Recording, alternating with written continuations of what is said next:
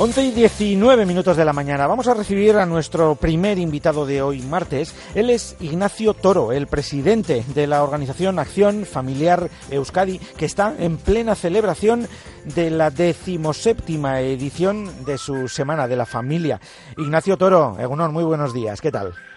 Eh, bueno, Julen, buenos días. Bienvenido. Bueno, eh, lleváis ya unos cuantos días, hoy vais a tener, no sé si decir un acto eh, central de toda la semana, pero ya los pasados días 10 y 11, es decir, jueves y viernes de la pasada semana, si no me equivoco, ya comenzasteis a darle forma a todo esto, ¿no?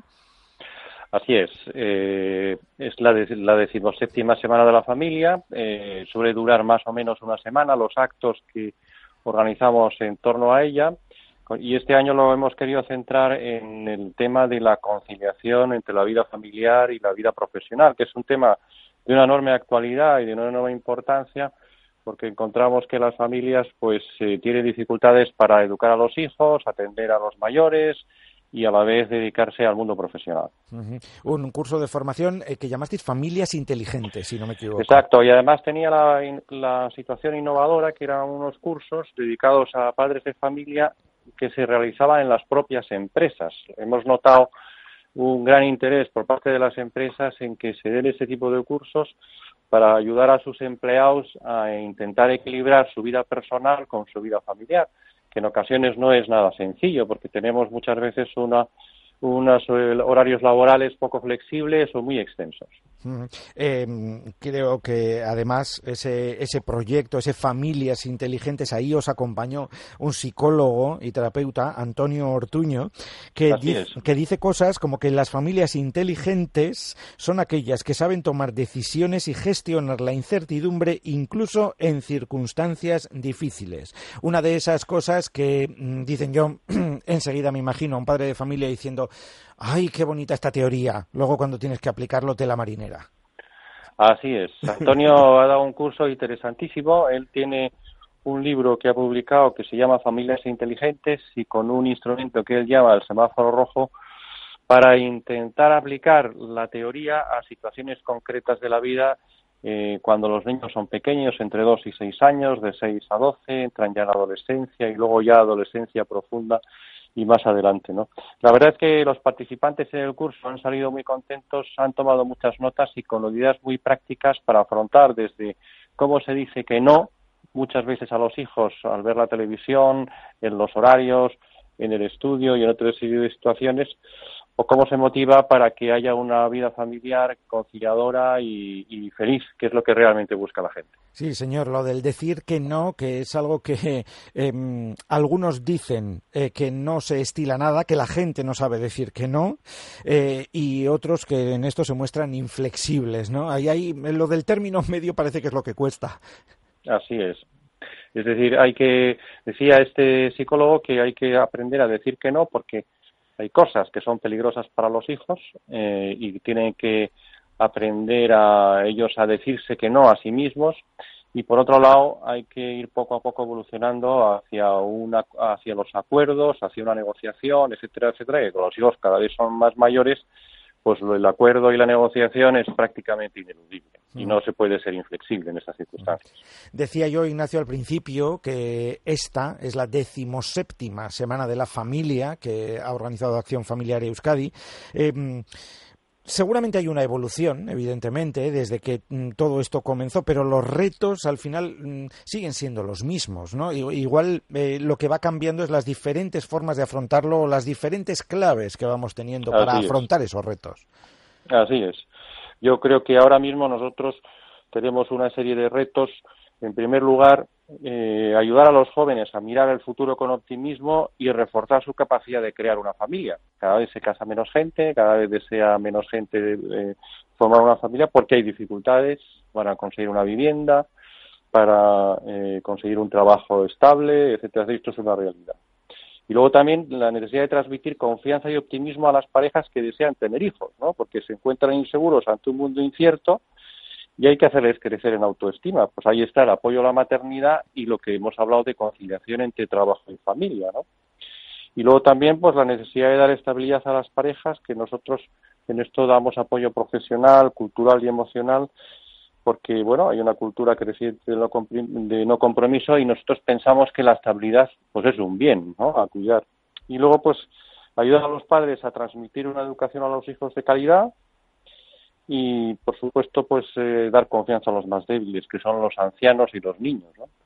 que nos parece que es un asunto importante. Mm. Acabas de hacer un resumen de lo que es, eh, digamos, no sé si decir vuestra misión, pero vuestra actividad habitual también, ¿no? Para aquellos que, para aquellos que no os conozcan, eh, Ignacio, creo que has hecho un buen resumen de qué es lo que hace Acción Familiar Euskadi o qué es lo que se va a encontrar alguien si se dirige a vosotros. Exacto, porque pensamos que son necesidades que tienen las personas ahora mismo en la sociedad en una sociedad pues que efectivamente por su crisis y por sus circunstancias pues no es fácil, hay una gran incertidumbre y nosotros queremos con nuestros programas formativos y de apoyo eh, ayudar a la gente, a las familias y pues por eso tenemos servicios profesionales también de orientación en los conflictos familiares y un gabinete de orientación familiar que puede ayudar y que de hecho ayuda a mucha. Mm. Bueno, como decíamos, los primeros pasos de esta decimoséptima Semana de la Familia los disteis la semana pasada, pero hoy, eh, martes, día 15 de noviembre, em, no sé si decir que es el día en el que eh, pues llega la novedad principal de esta decimoséptima edición. Bueno, sobre todo que este año eh, vamos a hacer la primera edición de la entrega de los premios Familia Euskadi. Por eso lo digo, sí. y que queremos de alguna manera eh, premiar a instituciones públicas privadas o a personas físicas por sus contribuciones a la familia. Y en este, y en este caso, este año vamos a entregar el premio Familia Euskadi 2016 a la empresa Iberdrola, porque nos ha parecido que es eh, muy innovadora en lo que se refiere a conciliación. Ya ha establecido una serie de medidas de flexibilización de horario, de apoyo a la maternidad, y ha creado también una escuela de familia que realmente no hemos visto en otras empresas y esto yo creo que es el camino a recorrer de cara al futuro. Hay que hay que conseguir que las familias puedan conciliar ambas cosas y que las empresas se involucren en el proyecto personal y familiar de cada uno de sus empleados. Esto, Ignacio, lo de em, el fomento de la conciliación, dar la posibilidad a los trabajadores, a las trabajadoras de que mm, cada vez tengan un poquito más fácil todo esto y que eso de la conciliación no quiera decir o no implique, porque yo creo que todavía algunos lo tienen en la cabeza, no implique que se va a mm, eh, restar energía al ejercicio de la profesión, a lo, a lo, estrictamente laboral, ¿no? Y a la dedicación a la empresa en cuestión que mm, ha avanzado considerablemente, pero todavía vaya si tenemos pasos que dar, ¿no?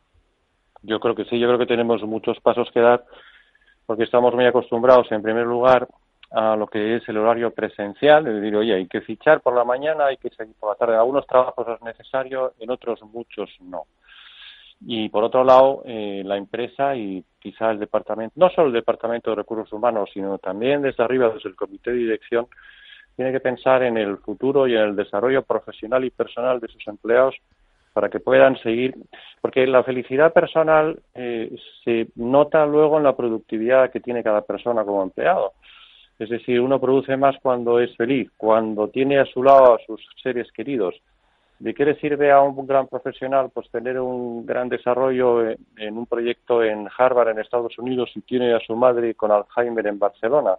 Este tipo de cosas son las que las empresas tienen que conciliar o una persona, o una empleada que quiere tener un hijo y que está en Glasgow y quiere tenerlo al lado de sus padres o de sus abuelos en Bilbao y puede y puede venir, o sea, facilitar esta flexibilidad por parte de las empresas y facilitar que las personas sean felices y desarrollen su familia es difícil, pero poco a poco empieza a entrar en los esquemas y en los programas de las empresas y sobre todo las grandes empresas. Mm. Pues será hoy a partir de las 7 de la tarde en Azcuna Centro, ¿verdad? Cuando hagáis entrega del premio.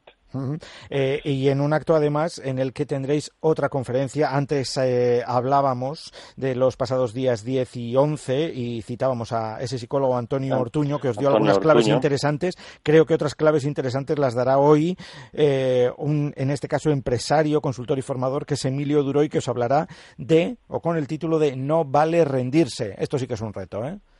Exacto, porque él habla fundamentalmente de que el mundo ha cambiado de tal manera que en estos momentos tenemos que pensar que vamos a vivir 100 años y que tenemos que desarrollar nuestra vida eh, hacia la felicidad y no podemos meternos en un mundo del trabajo donde estemos separados de, nuestros seres queridos y vivamos infelices. Él tiene una serie de claves muy interesantes y yo invito a todo el mundo a participar en esa conferencia que saldrán muy contentos. Pues la cita es a las 7 de la tarde en el auditorio de Azcuna Centro A. Eh, entrega de la primera edición del premio Familia Euskadi que la ONG Acción Familiar Euskadi concede en esta ocasión a la empresa Iberdrola. Ignacio Toro, presidente de Acción Familiar Euskadi. Escárregas con un abrazo. Gracias, Julen, y a todos los oyentes.